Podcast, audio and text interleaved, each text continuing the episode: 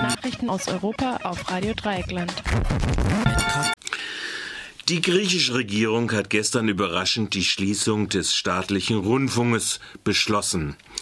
Die Sender der Rundfunkanstalt ERT wurden um Mitternacht abgeschaltet. Die Regierung bezeichnet den staatlichen Rundfunk als klassisches Beispiel unglaublicher Verschwendung. Die Sender sollen in entschlackter Form wieder eingeführt werden. Die fast 3000 Beschäftigten werden entlassen und können sich neu bewerben. Eine ERT-Reporterin sagte gestern in einer Nachrichtensendung, wir sind entschlossen, ERT offen zu halten. Wir bitten die Menschen in Griechenland um Hilfe für unseren Kampf. Journalistinnen und Angestellte protestierten vor der Rundfunkgebäude in Athen und anderswo. Die Abschaltung wurde von einem massiven Polizeiaufgebaut vor den Büros und Stationen der ERT begleitet. Die Abschaltung hat das Potenzial für eine Regierungskrise, da die kleineren Koalitionspartner sich vehement dagegen ausgesprochen hatten.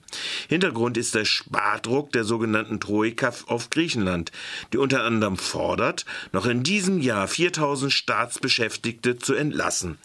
Seit Beginn der Finanzkrise wurden massive Einschnitte in den Bereichen Gesundheit und bei staatlichen Betrieben vorgenommen, sowie Gehalts- und Rentenkürzungen im öffentlichen Dienst.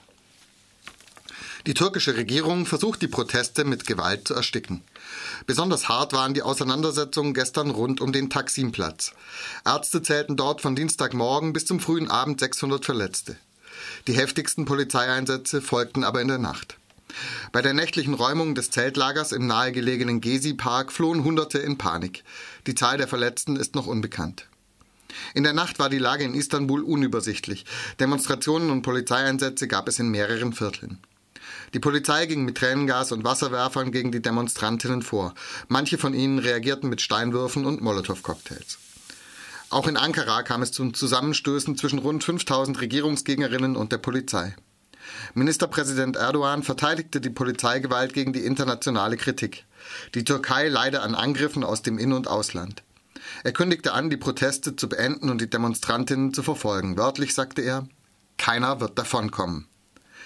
Die türkische Ärztevereinigung hatte am Montag mitgeteilt, dass seit Beginn der Proteste rund 5000 Menschen im Krankenhaus behandelt werden mussten. Inzwischen dürfte die Zahl weit höher liegen. Europa erleichtert Grenzkontrollen im Schengen-Raum. Heute wird das Europäische Parlament die Aushebelung des Schengen-Abkommens beschließen.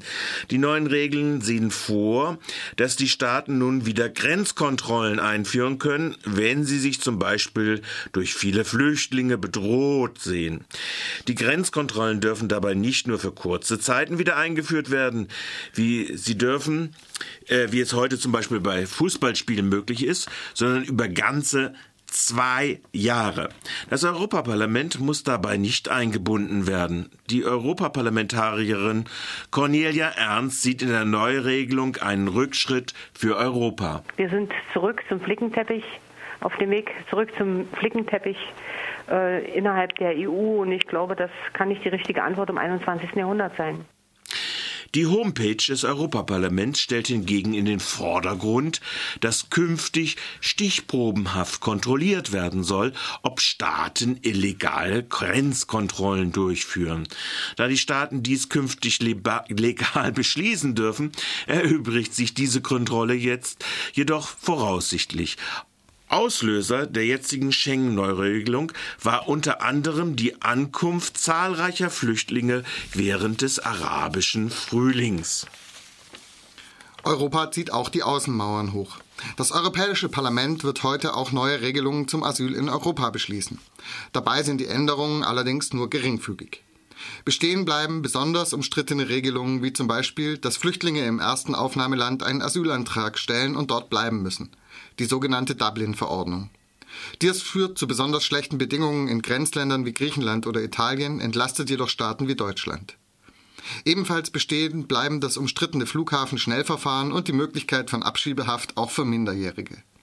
Die Datenbank Eurodac, in der Fingerabdrücke von Asylsuchenden drei Jahre lang gespeichert werden, soll künftig zur Kriminalitätsbekämpfung auch der Polizei zugänglich sein.